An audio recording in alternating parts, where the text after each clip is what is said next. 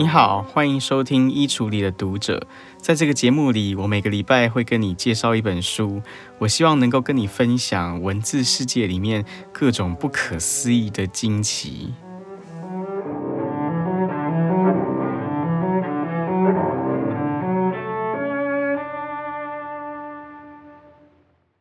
不知道你有没有听说过一个关于拿破仑的故事？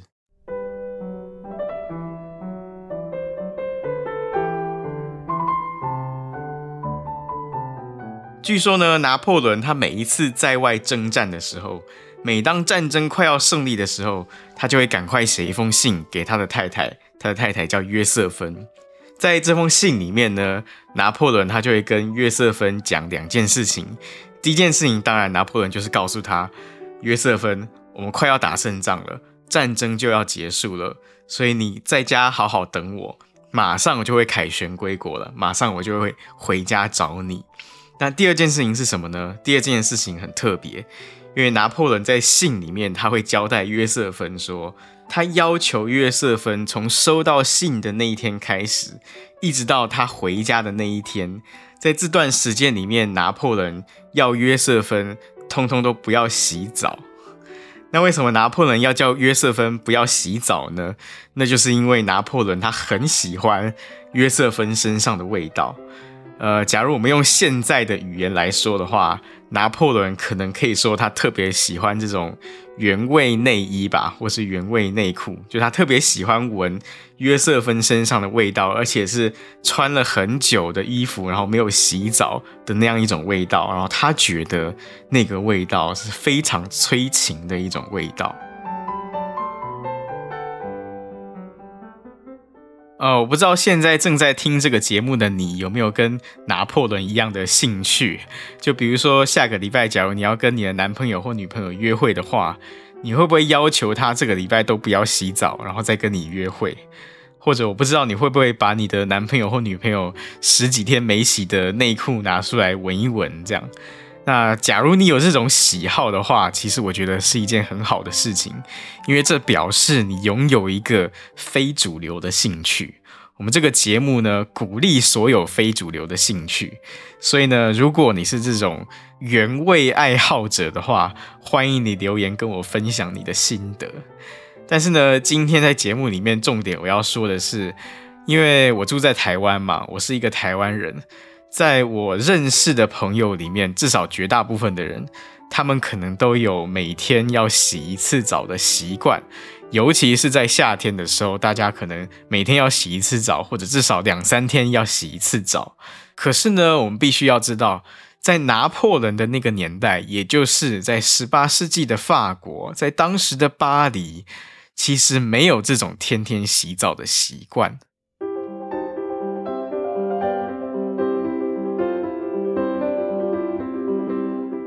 刚刚我讲的这个关于拿破仑的故事，今天其实有很多历史学家都指出，这个故事很可能只是一个传说而已。因为至少到今天为止，我们都还没有找到一个真正确切的证据来说明拿破仑真的曾经要求约瑟芬不要洗澡。可是呢，至少在这则故事里面有一件事情，我们是可以肯定的，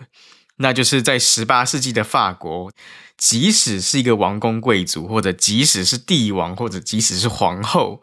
他们也都没有天天洗澡的习惯。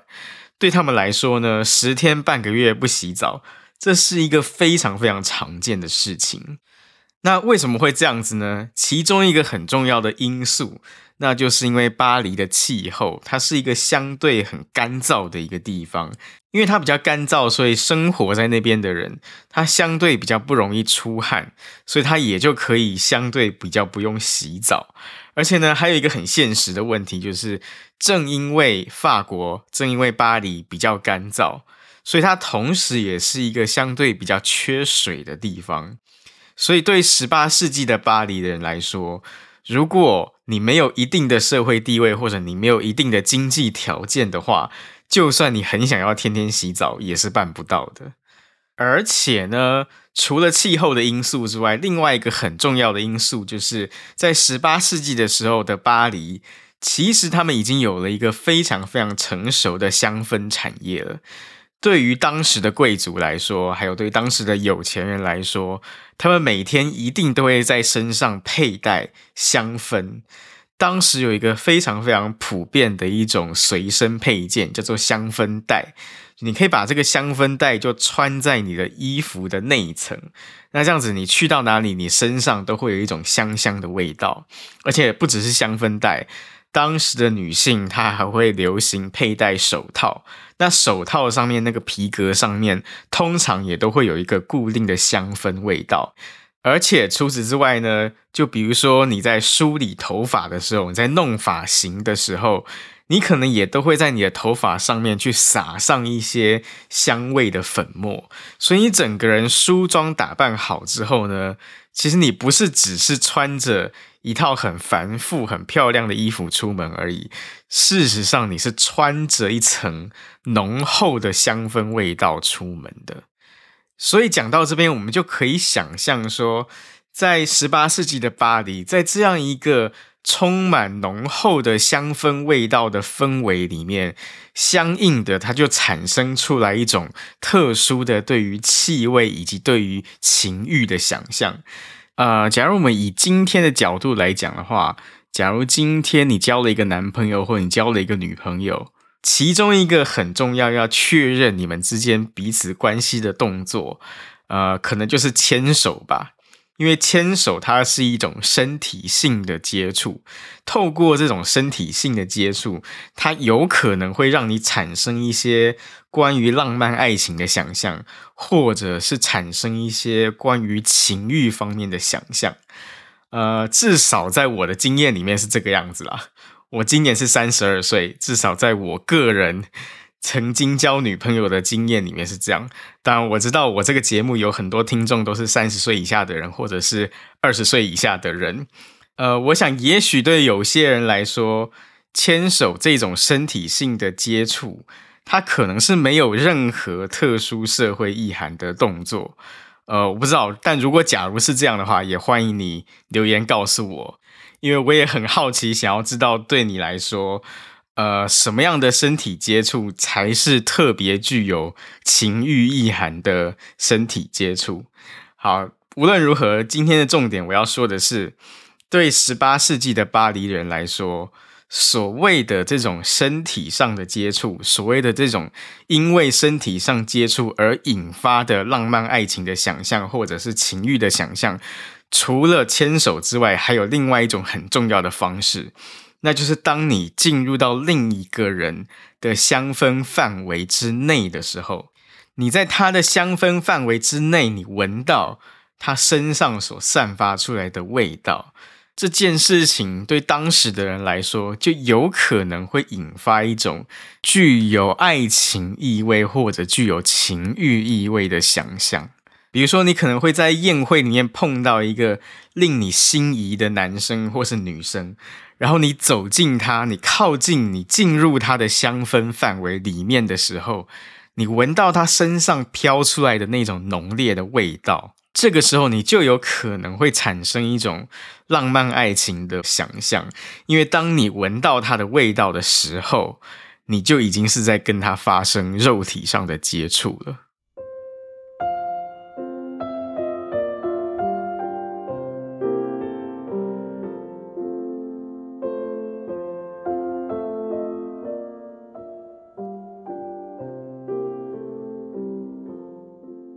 直到今天，人的身体上的味道，当然它都还是跟情欲的想象深深的扣连在一起的。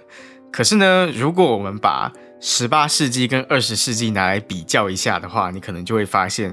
十八世纪的人跟二十世纪的人，他们对香味还有他们对情欲的想象，那个内涵是很不一样的。因为比如说，对十八世纪的人来说，他们可能会倾向于用一些今天闻起来我们觉得味道比较浓烈、比较重的一些味道去制作他们的香氛。比如说，他们可能会倾向于用一些动物性的香味，比如说麝香，或者是麝猫香，或者是龙涎香，用这一些动物性的味道做基底，然后再搭配一些植物性的果香或花香来去做调配。那对他们来说，这种比较浓烈的动物性的味道才是好闻的，或者甚至才是性感的。可是呢，如果你今天你去百货公司专柜，你去挑香水，你去闻香水的话，可能你会发现这种。比较浓烈的动物性的味道是相对比较没那么主流的，因为今天比较流行的香水味道，可能主要就是果香或者是花香，就是一些相对比较淡雅的味道。甚至呢，很多时候这种香氛的时尚，这种香氛的产业，它会刻意要去追求一种若隐若现、似有若无的感觉，就会让你觉得你好像闻到这个香味之后。一瞬间你会怀疑，我刚刚真的有闻到这个味道吗？还是说那个味道就是这个男生或者这个女生他天然的味道而已？对今天的很多人来说，当你闻到这种似有若无、隐隐若现的这种味道的时候，那就是一种尤其美妙、尤其浪漫的一种嗅觉上的体验。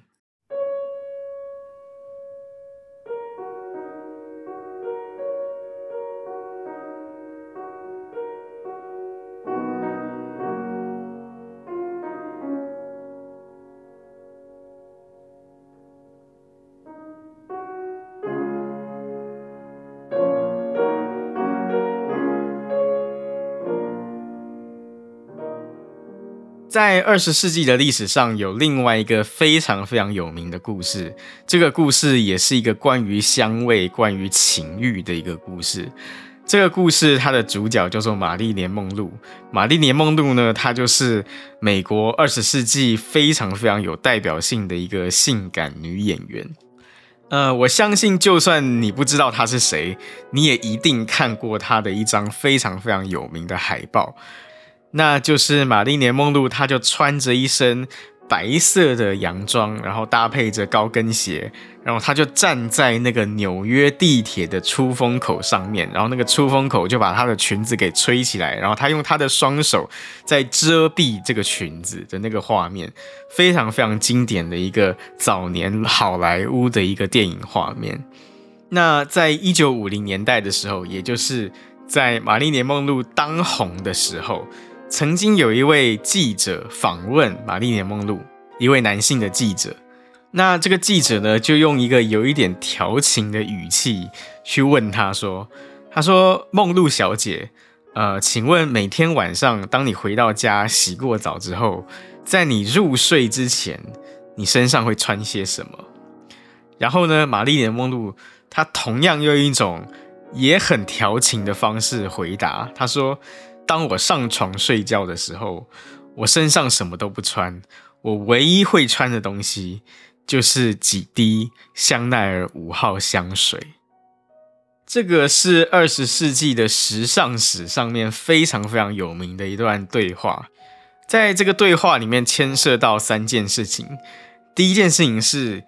这个对话的主角。她是五零年代的好莱坞最知名、最成功的一位女明星玛丽莲梦露，所以当然这段对话非常的著名。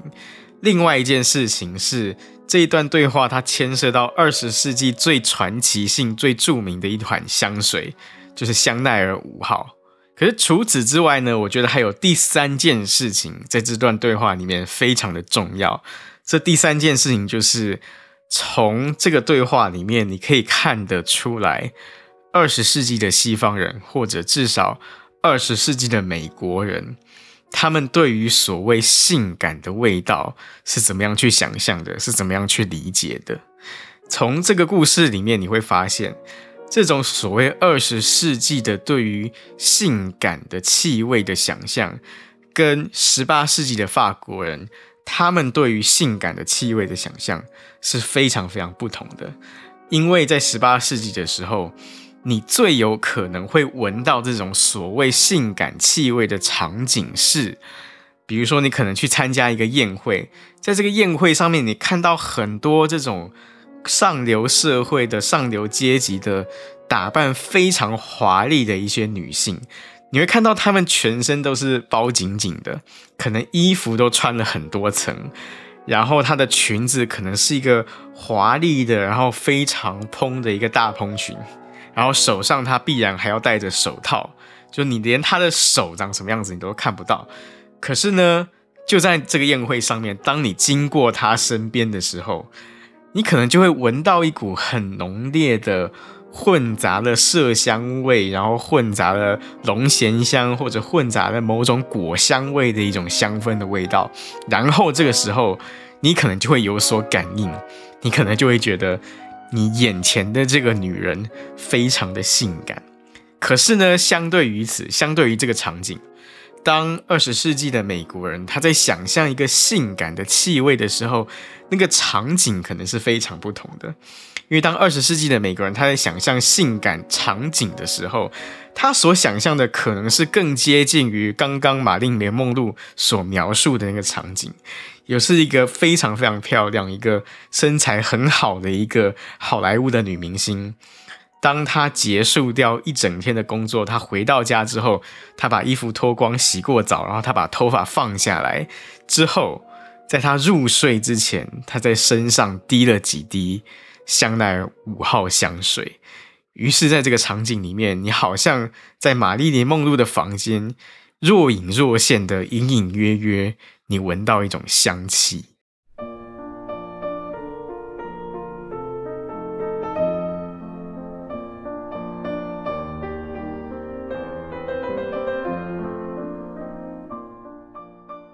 刚刚我们讨论到了十八世纪的性感场景。也讨论到了二十世纪的性感场景。我不知道你有没有注意到一件很有趣、很有趣的事情，那就是当你把这两个性感场景并列起来看之后，你可能会发现有一个非常有趣的一个历史学的课题就浮现出来了。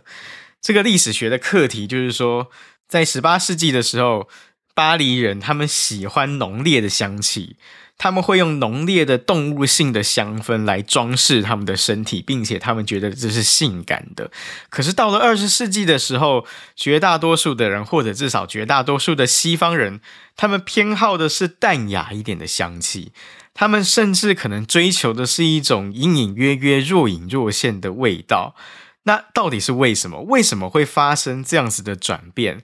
在十八世纪到二十世纪这三百年的时间里面。西方社会的文化，西方社会的嗅觉体验，到底发生了什么样的转折，使得这些原本比较偏好浓烈气味的人，慢慢慢慢变成比较喜欢这种淡雅的味道，甚至喜欢这种若隐若现、似有若无的味道？这中间到底发生了什么事情？如果你对这个问题感兴趣的话，我推荐你可以去看两本有关的书。这两本书呢，刚好最近它在台湾都被翻译成了中文版。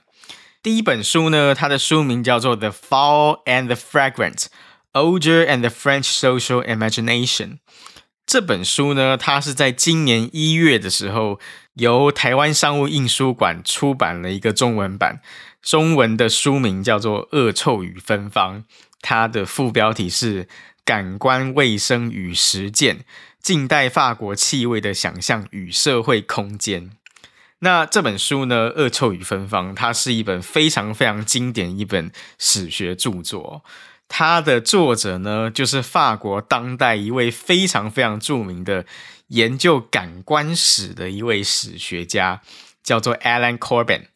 这个 Alan Corbin 的书呢，其实我在衣橱里的读者这个节目的第十六集也曾经介绍过他写的另外一本书，那本书叫做《大地的钟声》。在《大地的钟声》那本书里面，Alan Corbin 他在讨论的是三百年前的法国人，他们的听觉感受跟今天的人有什么不同。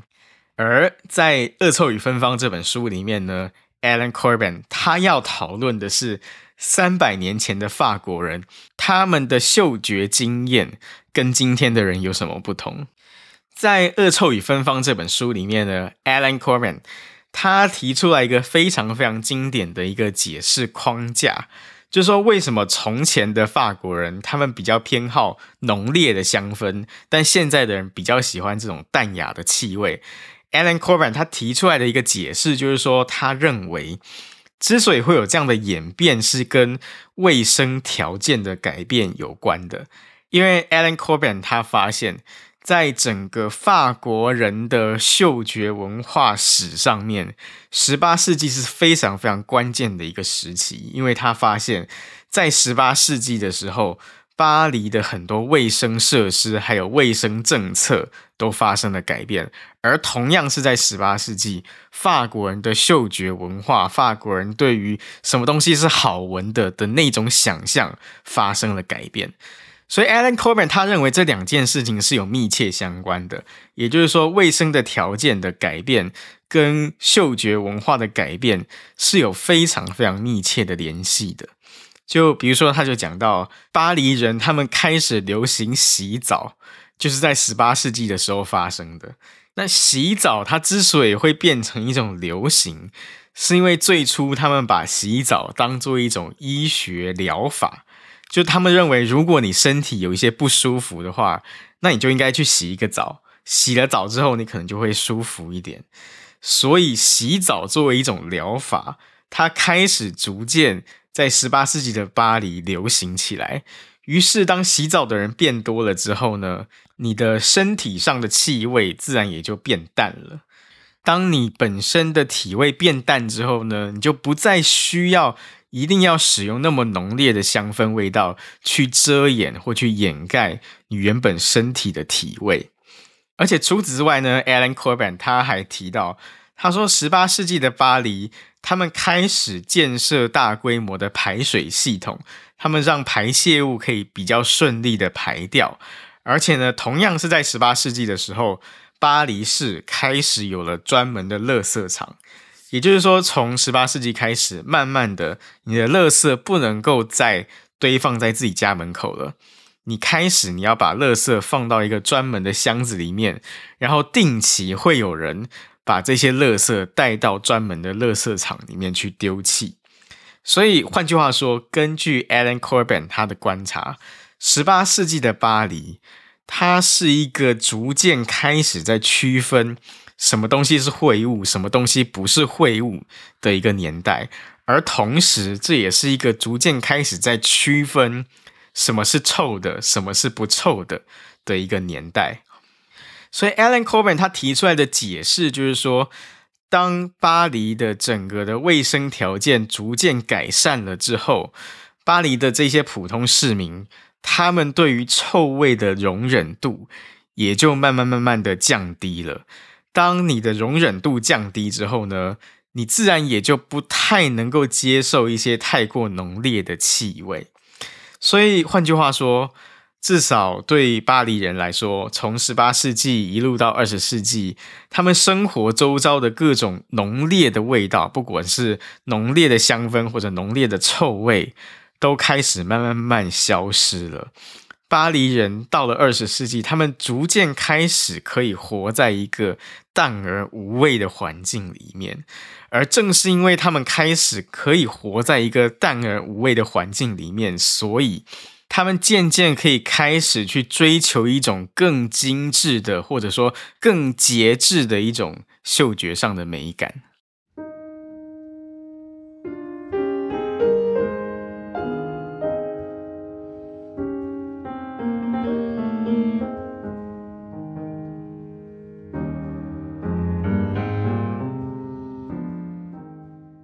如果你对我刚刚讨论的这个议题感兴趣的话，还有另外一本书你可以参考。这本书呢，就是猫头鹰出版公司刚刚出版的一本新书，书名叫做《气味文明史》。这本书的副标题叫做《从恶魔的呼吸到愉悦的香气：一段文艺复兴起始的人类嗅觉开发史》。那这本书呢，《气味文明史》，它的作者也是法国当代一位著名的史学家，叫做 Robert Muchenblatt。在《气味文明史》这本书里面呢，Robert Muchenblatt 他所要探讨的课题，其实跟刚刚我讲的那本书《恶臭与芬芳在很大程度上是有所重叠的。可是呢，这两本书你仔细看的话，你会发现他们强调的重点其实有一点不太一样。因为在《气味文明史》这本书里面呢，它其实它花费很多的篇幅，它都是在挑战我们很容易会有的一种对于历史的线性的理解。就比如说这一集节目，假如你听到现在，可能你已经心中有一个印象，那就是在法国从十八世纪一路到现代，它就是一个。浓烈的气味慢慢慢慢在消散的一个过程。可是呢，在《气味文明史》这本书里面，我们今天的作者 Robert Muchenblatt 他就提醒我们，他告诉我们，其实从文艺复兴时代一路到今天，在整个西方世界的嗅觉文化转移的过程里面，它不是一个单纯的线性的过程，因为在这个过程里面，它还牵涉到很多。我们今天看起来可能会觉得有一点匪夷所思的情感，或者很多匪夷所思的现象，而且呢，在这个嗅觉文化变迁的过程里面，不同的群体他所感受到的嗅觉经验可能是非常不一样的。这个差异不是只有表现在有钱人跟穷人之间而已，这个差异也会表现在男人跟女人之间。所以换句话说，你作为一个男人，跟你作为一个女人，如果你穿越时空回到十七世纪，或者你回到十八世纪的时候，你所经历到的那种嗅觉文化改变的过程，对男人来说，还有对女人来说，可能都是天差地别的。比如说，在《气味文明史》这本书里面，Robert Muchenblatt 他就讲到，在十八世纪以前，也就是一般我们所相信的。当这些巴黎市民他们对于臭味的容忍度还很高的那个年代，有可能你会想象说，他们是被迫要跟这些屎尿，他们被迫要跟这些垃圾的气味生活在一起，因为他们不得已，所以他们只好忍受。可是呢，在气味文明史里面，作者他就让我们看到，在十六世纪或者在十七世纪的很多文献里面都显示出。很多人其实他并不是在容忍粪便的味道，很多人他其实是喜欢粪便的味道。那为什么会这样子呢？其中一个很重要的原因就是，对当时的很多人来说，尤其是对当时的农民来说，这些动物、这些牲口的粪便其实是很宝贵的一种东西，因为这些动物的粪便它有一种很重要的用途，就是它可以拿来当肥料。而且除了当肥料之外，它还有另外一些今天可能比较难想象的一些用途，比如说，就是它可以拿来炫耀。因为对很多这一些十八世纪以前的农民来说，如果你们家门口堆了一堆这种牲口的大便的话，那就表示你们家养得起很多的牲口。那这是一件值得骄傲的事情，这是一件值得炫耀的事情。所以，从前的很多农家，他们会在自己家的门口就堆放了他们所养的这些牲口的粪便，用来显示自己是有钱的、有地位的。而且呢，除了大便之外，你还会发现，对十八世纪以前的法国人来说，尿液也被认为是一种非常有用的东西。就比如说，假如你是当年的一个染布工人的话。你除了自己在染布之外，同时你还会在你的家门口放一个大尿桶。为什么要放大尿桶呢？就是你想要邀请所有经过你家的邻居撒一泡尿到你这个尿桶里面。为什么要这样呢？那是因为对当时的染布工人来说，他们会利用掺了醋的尿来固定布的颜色。除了染布工人之外呢，当时的制皮工人或者鞣革工人，他们也都会收集动物或者是人类的粪便跟尿液，他们会用这些尿液或者是粪便来去整理动物的毛皮。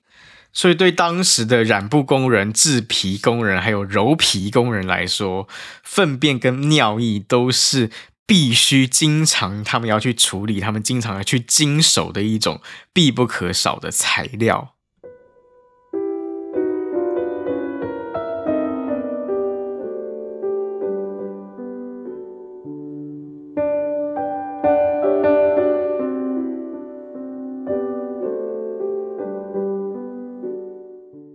而且除此之外呢，对很多十六世纪、十七世纪的法国人来说，粪便跟尿液，它们还有另外一种很重要的功能，那就是它们具有医疗方面的功用。比如说，在《气味文明史》这本书里面，它的作者 Robert Muchenblatt 他就讲到，他说在十七世纪的时候呢，有一些医生他们会利用老鼠的粪便来治疗结石。那有一些人，他们会利用狗的粪便来治疗咽喉炎；有一些人会利用孔雀的大便来治疗羊癫疯；然后有一些人会用人的粪便来治疗脓包。那为什么这些医生他们会想到要用粪便来当做药物来使用呢？呃，我们今天的作者 Robert Muchenblatt 他就提供了一个讲法，他说呢，这有可能是。欧洲的黑死病所遗留下来的医药的传统，因为我们知道欧洲中世纪曾经经历过非常严重的鼠疫，它曾经肆虐全欧洲，它被称为黑死病，因为它曾经造成了欧洲大约三分之一到二分之一的人口死亡，所以这是一场非常严重的疫病，而且它是不断不断卷土重来的一场疫病。那当时的人呢，他们面对这样的疾病，面对这样的鼠疫，他其实是完全束手无策的。当时的有些人呢，他们就认为，他们相信这一场疫病有可能是透过气味来传染的。可是呢，问题是当时的人并没有一种非常有效的方法来阻绝染疫的人的气味。它不像我们现在可以把人就送进负压病房里面，或者把人送进防疫旅馆里面。那他们怎么办呢？于是当时有一些人，他们就发明了一些土制的办法来对抗瘟疫。其中一种他们发明出来的土制办法，就叫做以毒攻毒。就是他们相信，如果你身边围绕的气味足够臭的话。那么呢，这些可怕的瘟疫的气味就没有办法来干扰你了。于是就在这样子的情境底下，开始就有一些人，他们利用粪便、利用烟草、利用腐败之物，或者是利用一些非常浓烈的动物性的气味，他们把这些气味涂抹在身上，或者是吸带在身上，来试图抵抗瘟疫对他们的侵扰。除了医疗的功用之外，对于十八世纪以前的法国人来说，粪便跟尿液往往还被认为具有护肤美容的功效。比如说，当时很多的土制的化妆品，其实都是利用人类的尿液来制成的，因为他们认为人的尿液，尤其是年轻人的尿，会具有美白跟除皱的功效。所以当时甚至还流行一种嘲笑妇女的笑话，就说这些妇女身上往往都会有一种尿骚味或者是大便味，那就是因为有些女性她们往往会把含有尿液或者是含有粪便的化妆品抹在身上。当时的一些笑话或者当时的一些绘画，会刻意去描绘这种妇女她们把含有粪便的化妆水。涂抹在身上的场景，就用来嘲笑这些女性。也就是说，你看看这些女人，她们为了要爱慕虚荣，她们为了要变美变漂亮，她们竟然愿意把粪便还有尿液抹在身上。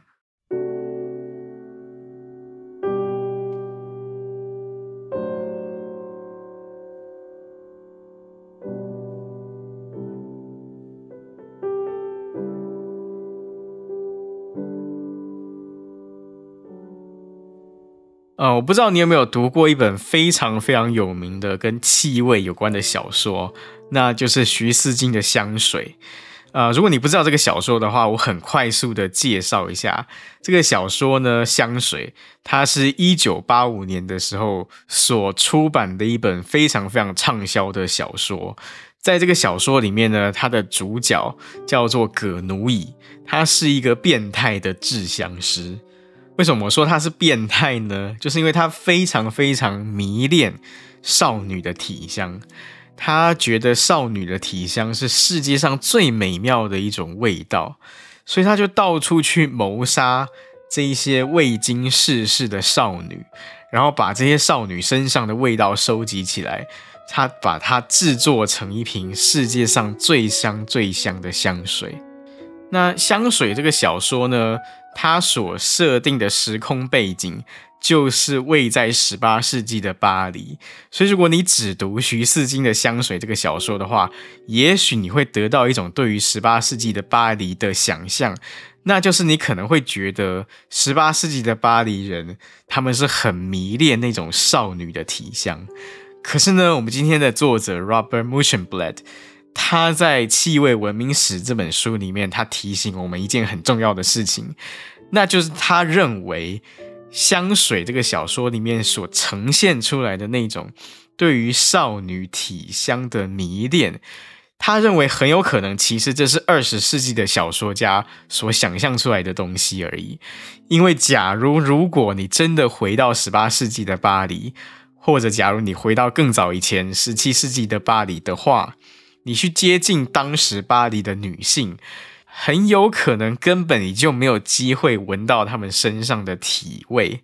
因为很有可能当你接近这些女性的时候，你所闻到的。就是我刚刚说的这种尿骚味，或者是大便味。即使你碰到这个女性是十八世纪的法国宫廷里面最华贵的这种贵族女子，当你靠近她的时候，就算你闻到的不是尿骚味，不是大便味，你也不太可能真的闻到她身上的体味，因为这种女子，这种贵族女性，她身上必然会带有。她的调香师为她调制出来的香氛气味，而这一些香氛气味，它之所以存在，它的目的就是要去遮掩这些女性她身上的体味。而且呢，甚至这些贵族的女性，她们身上所带有的那种香氛味道，很有可能都是由同样一位调香师或者少数几位调香师所调制出来的。所以你在一个宴会里面碰到好几位不同的女性，但是很有可能你会发现，所有这些今天晚上你碰到的女性，她们身上的味道都是千篇一律的。都是这种橙子花香，都是茉莉香，都是晚香玉，或者是一些白玫瑰的味道。所以换句话说，当你接近十八世纪的女性的时候，你所闻到的味道很有可能其实根本就不是这个女性她本来的体香，而是当时一些最受欢迎、最流行的调香师所调制出来的香氛味道。所以到这边你就可以看出来。在真实的十八世纪的贵族宫廷里面，这一种关于情欲、关于香氛味道的想象，跟后来的二十世纪的情欲想象是非常不同的。因为到二十世纪的时候，大家才会开始认为，大家才会开始主张，开始强调。不同的人，他会有不同的体味，他会开始产生出一种个性化的香氛的要求，他会产生出一种专属个人的个性化的情欲的香气，因此我们才会看到二十世纪的这种香氛情欲的场景，跟十八世纪的香氛情欲的场景是非常非常不同的。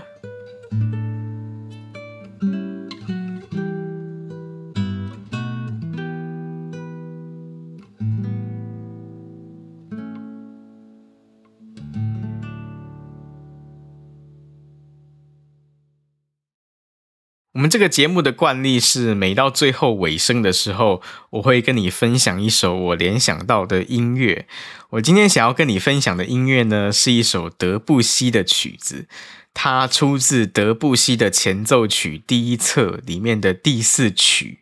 那这一首曲子呢，它的曲名就非常有一种似有若无、隐隐若现的诗意。这一首曲子，它的曲名叫做。飘散在暮色中的声音与香气。啊，我之所以会想要选这首德布西的曲子呢，有一个最表面的原因，那当然就是因为在这首曲子里面，德布西他想要用音乐来描绘某一种香气。可是呢，除了这个理由之外，其实还有另外一个更重要的理由，那就是我想要强调这一首曲子，这一首飘散在暮色中的声音与香气，它是一首在十九世纪以前不可能成立的曲子。为什么我会说它是一首在十九世纪以前不可能成立的曲子呢？它是有两方面的理由。一方面的理由，它是音乐史的理由；那另外一方面的理由呢，就是嗅觉文化史的理由。呃，我们先从音乐史的理由来说好了。在音乐史上，这一首曲子它之所以不会出现在十九世纪以前，那是因为在十九世纪的浪漫主义音乐兴起以前，原则上西方古典音乐的曲子通常它都是没有标题的。它没有标题呢，就是因为通常这种西方的古典音乐，当时它都是叫做宫廷音乐，它可能是宫廷里面舞会在跳舞的时候使用的配乐，或者它可能是某一场宴会在用餐的时候使用的配乐。所以在浪漫主义时代以前的这些古典音乐，通常它都只会有编号，不会有标题。因为对当时的人来说，音乐就是一种场合性的配乐，它不是用来让你表达个人情感的，它不是用来让你表达某一种很特殊的精神的，所以它通常都不会有标题。比如说像是莫扎特，莫扎特他绝大部分的曲子都是没有标题的，它只有编号。像莫扎特有一首非常非常著名的曲子，它就叫做 G 大调第十三号小夜曲。我相信你一定听过这一首小夜曲，因为你任何时候，你只要搜寻莫扎特，或你只要搜寻小乐曲，你一定会听过这首曲子。但是如此著名的这一首曲子，它只有编号，它没有标题，它就是叫做 G 大调第十三号小夜曲。可是呢，到了十九世纪，情况就不一样了，因为当浪漫主义兴起之后，尤其是到了贝多芬之后。音乐慢慢开始有标题了，因为从贝多芬这一代的音乐家开始，他们慢慢开始认为音乐不应该只是配乐而已，音乐它应该要表达一个人独特的情感，音乐它应该要表达某一种很难言说的独特的意念，所以音乐开始有标题了。这种有标题的音乐，在音乐史上，我们把它叫做标题音乐。可是呢，你会发现，在标题音乐崛起的过程里面，不是所有的作曲家都喜欢标题音乐。比如说肖邦，肖邦他就不喜欢标题音乐。虽然肖邦他同样是活在十九世纪的浪漫主义时代的音乐家，可是他就不喜欢标题音乐，他拒绝为自己的任何一首曲子加上标题。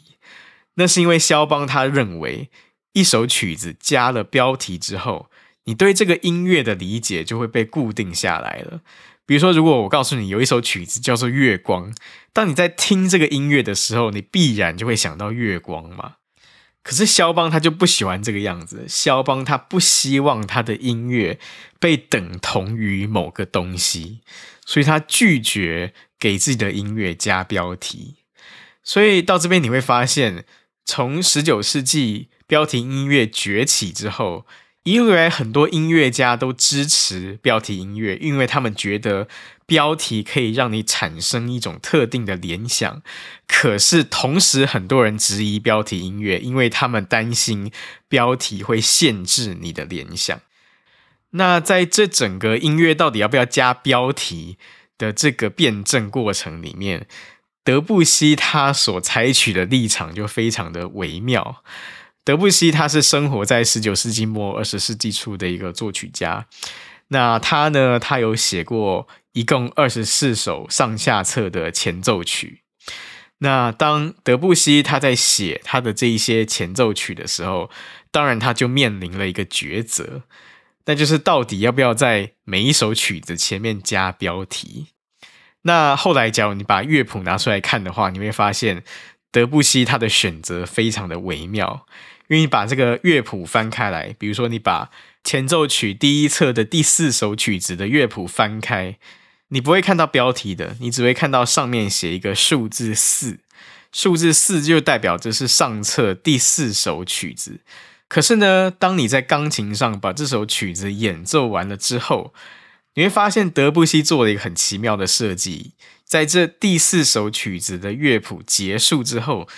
德布西在最下面写了一个小小的括号，然后在这个小小的括号里面，德布西他就写了三个点，点点点，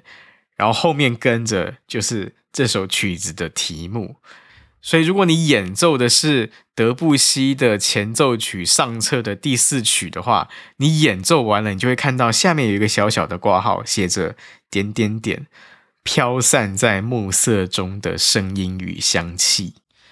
所以，其实严格来说，飘散在暮色中的声音与香气，这个不能够叫做这一首曲子的标题。顶多它只能说是一种暗示，它在暗示说，当你把这首曲子演奏完之后，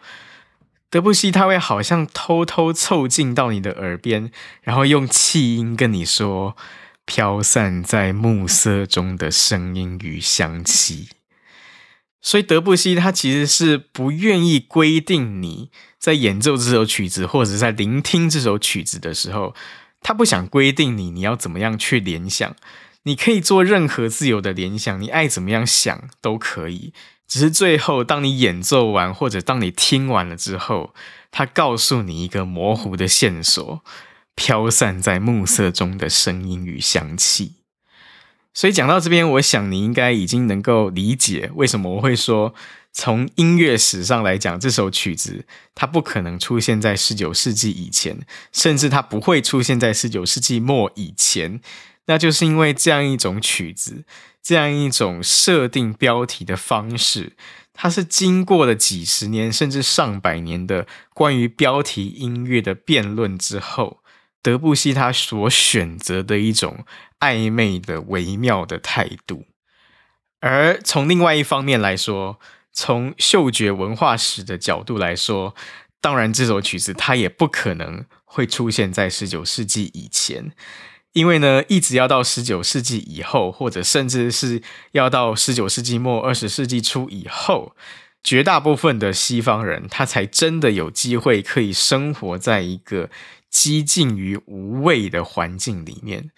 当你能够生活在一个几近于无味的环境里面之后，你才有可能去体验到所谓的黄昏时分的巴黎街道上，它偶尔不经意所飘出来的一种隐隐约约的似有若无的香气。所以呢，这首曲子是我非常喜欢的一首曲子，而且从音乐上来讲，你聆听的时候，你确实也可能会感受到一种隐隐约约的似有若无的诗意。所以今天最后呢，我要跟你分享的音乐就是这一首德布西的前奏曲第一册里面的第四曲，叫做《飘散在暮色中的声音与香气》。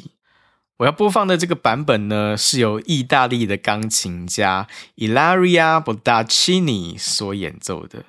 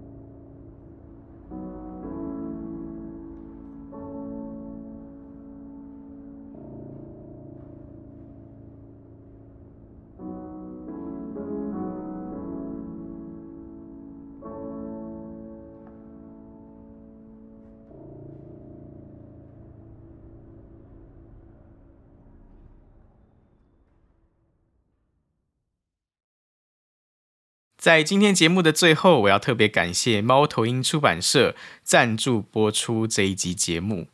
如果你对今天介绍的这本书感兴趣的话，你可以看我们今天节目的叙述栏，就可以找到这本书的购买资讯。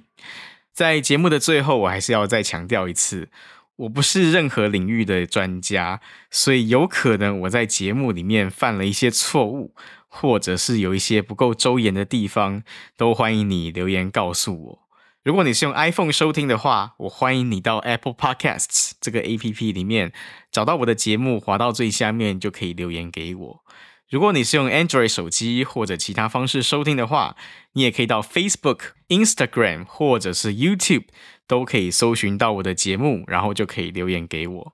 今天最后还是想要谢谢你的陪伴。我们下次再见。